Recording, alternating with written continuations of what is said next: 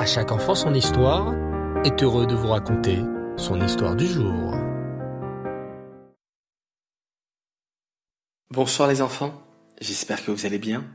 Alors, exceptionnellement ce soir, je vais vous raconter une histoire.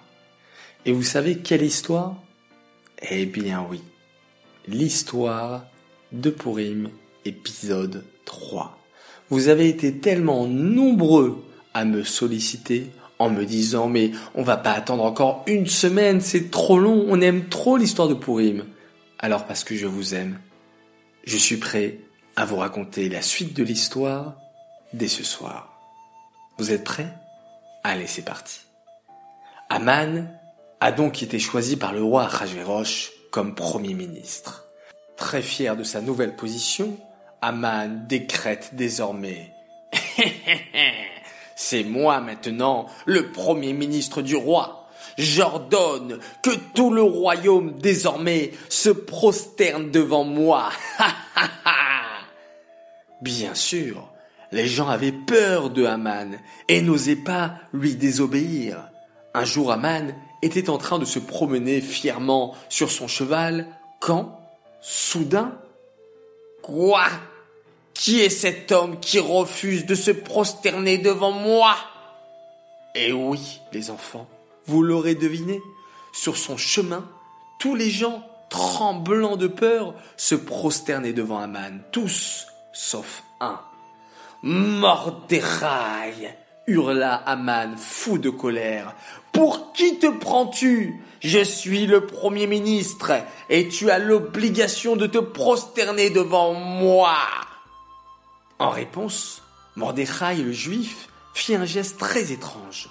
Avec un petit sourire, Mordechai lui désigna du doigt sa chaussure. Sa chaussure? Pourquoi Mordechai montrait-il sa chaussure à Aman? Quelle étrange attitude En fait, les enfants, il faut que vous sachiez que Aman et Mordechai se connaissaient depuis très longtemps. Il y a de longues années en arrière, Aman et Mordechai avaient voyagé ensemble dans un désert il faisait très chaud, bien sûr, et le voyage était très long. Les deux voyageurs avaient chacun pris des provisions avec eux, mais Aman n'avait pas été très intelligent. Au lieu de garder un peu d'eau pour chaque jour, Aman but toute sa gourde d'eau dès le premier jour. Au bout de quelque temps, il eut bien sûr très faim et surtout très soif. Épuisé, Aman s'adressa à Mordechai. Arg Mordechai, je suis mort de soif. Oh Donne-moi de ton eau. Mais Mordechai lui répondit Aman, tu aurais dû être plus prévoyant et ne pas tout boire dès le premier jour. S'il te plaît, supplia Aman assoiffé, je suis même prêt devenir ton esclave en échange, mais donne-moi de l'eau. Mon esclave, dis-tu s'exclama Mordechai. Oui, oui, juste donne-moi de l'eau de ta gourde, je te promets que je suis prêt à devenir ton serviteur. Très bien, déclara Mordechai. Mais j'ai besoin de faire un contrat avec toi. Il faut que tu me signes la promesse que tu deviendras mon esclave. Mais comment faire? Aman et Mordechai étaient en plein désert. Ils n'avaient pas de papier pour écrire. Alors, que firent-ils? Aman écrivit sur la semelle de la chaussure de Mordechai. Moi, Aman, je promets de devenir l'esclave de Mordechai le juif en échange d'un peu d'eau. Vous comprenez maintenant, les enfants, pourquoi Mordechai montrait sa chaussure à Aman? Il voulait lui rappeler sa promesse. N'oublie pas que tu as signé sur la semelle de ma chaussure que tu serais mon esclave. Je ne vais donc pas me prosterner devant toi. Un maître ne se prosterne pas devant son serviteur. Comment était Aman à votre avis?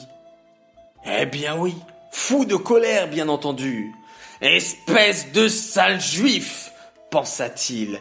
Quelle insolence oser me désobéir. Il va voir ce qu'il va voir, ce Mordechai.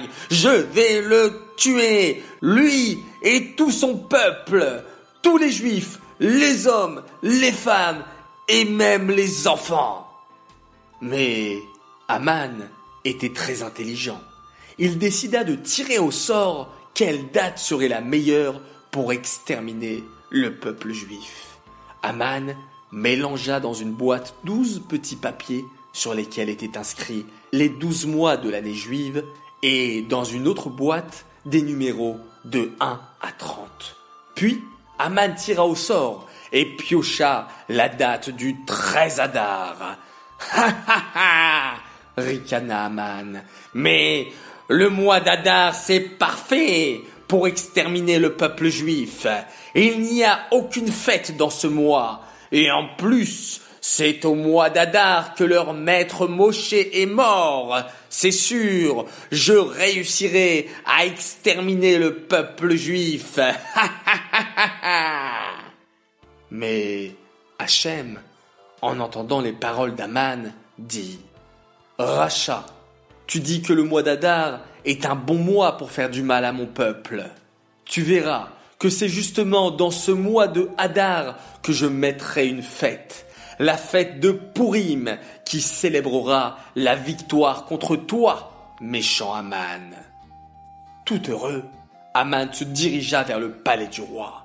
Il lui fallait l'autorisation du roi Rajverosh pour exécuter son plan maléfique. Majesté, déclara Aman d'une mauvaise voix, j'ai une demande à vous faire. Il y a un peuple dans votre royaume très bizarre. Ils ne font pas les mêmes fêtes que nous. Ils ne mangent pas comme nous. Ce peuple, c'est le peuple juif, déclara Aman d'une voix haineuse. S'il vous plaît, je suis prêt à vous donner dix mille pièces d'argent pour que vous me laissiez les tuer. Racha, dit à nouveau Hachem en entendant ces paroles. Tu crois qu'avec dix mille pièces d'argent, tu pourras tuer mes chers enfants bien-aimés? Sache que les Juifs ont déjà un mérite qui les protège. Leurs ancêtres ont déjà donné le Machatzit à Shekel, le demi-cycle d'argent à l'époque du Beth Amikdash. Mais Achashverosh, de son côté, dit une parole terrible. Fais comme bon te semble, Aman. Tiens, voici ma bague. Avec cette bague, je te donne le pouvoir de faire ce que tu veux de ce peuple juif. Aman saisit la bague, les yeux brillants. Ça y est, le peuple juif est entre mes mains.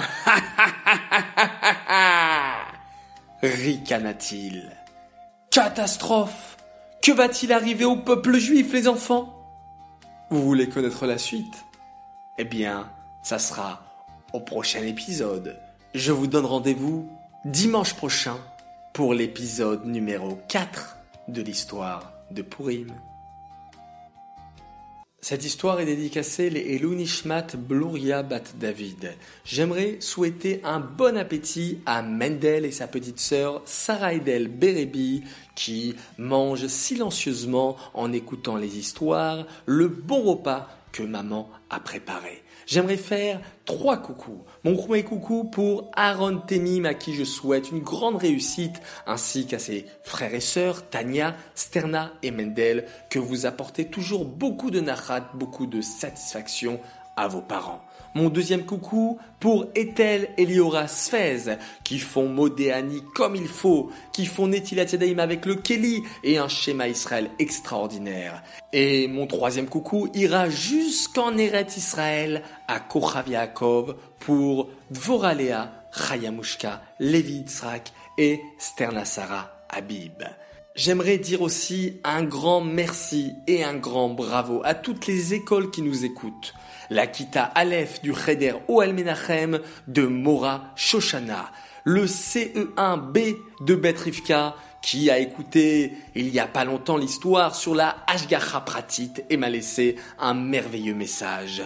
Le GAN 2 de Betrana de Mora Hana qui salue tous ses élèves qui écoutent attentivement les histoires. Et enfin, un grand bravo à l'école Tsoar qui m'a envoyé une vidéo extraordinaire où je vois beaucoup d'enfants lever les siffrets Torah et dire Chazak, Chazak, Venit Razek. D'ailleurs, j'attends encore beaucoup d'autres vidéos de vous, chaque enfant qui m'écoute, avec son Sefer Torah ou son livre de Chumash en disant Chazak, Chazak, Venit Razek. Alors, je vous le dis, moi les enfants, je vous dis Chazak, bravo pour tout ce que vous faites. Vous me faites extrêmement plaisir. Voilà, j'espère que cette histoire et ces dédicaces vous ont plu et on se quitte toujours en faisant un merveilleux schéma Israël. Laila Tov.